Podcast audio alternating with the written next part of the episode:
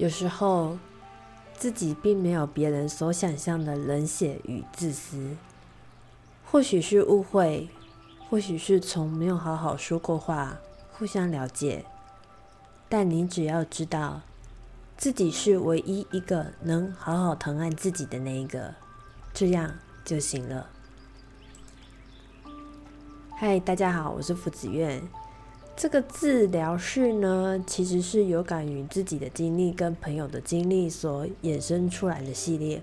当然，我们也很欢迎有关问题的听众提出自己的问题。刚刚朗诵的那一段是我自己一个很深的感触。我想，常常一定有很多人在想，我是要顾我自己好，还是要顾别人好？不管是亲朋好友、对象等等，都曾经有这样的问题发生。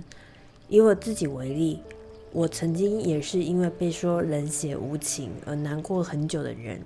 我花了很多年的时间去消化，去自我理清，甚至拿出一张纸慢慢画着连连看，看看自己是不是真的像他们说的一样冷血无情。过了很多年的自我疗愈，我才明白。我做的只是想听我自己内心的声音，当然这是以理性、不刻意伤害人为前提。很多时候，我们都只是想遵从自己的声音，哪怕只是买一本书或是一个文具。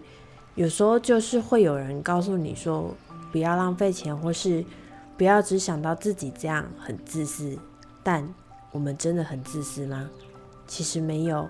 我们只是因为我们的需要去寻找所想要的东西，所以我们要倾听我们内在的声音，在合理范围内疼爱我们自己的内心。以上节目的介绍及心得，有任何问题的话，都欢迎写信或留言。感谢大家今天的聆听，好的，不客气，拜拜。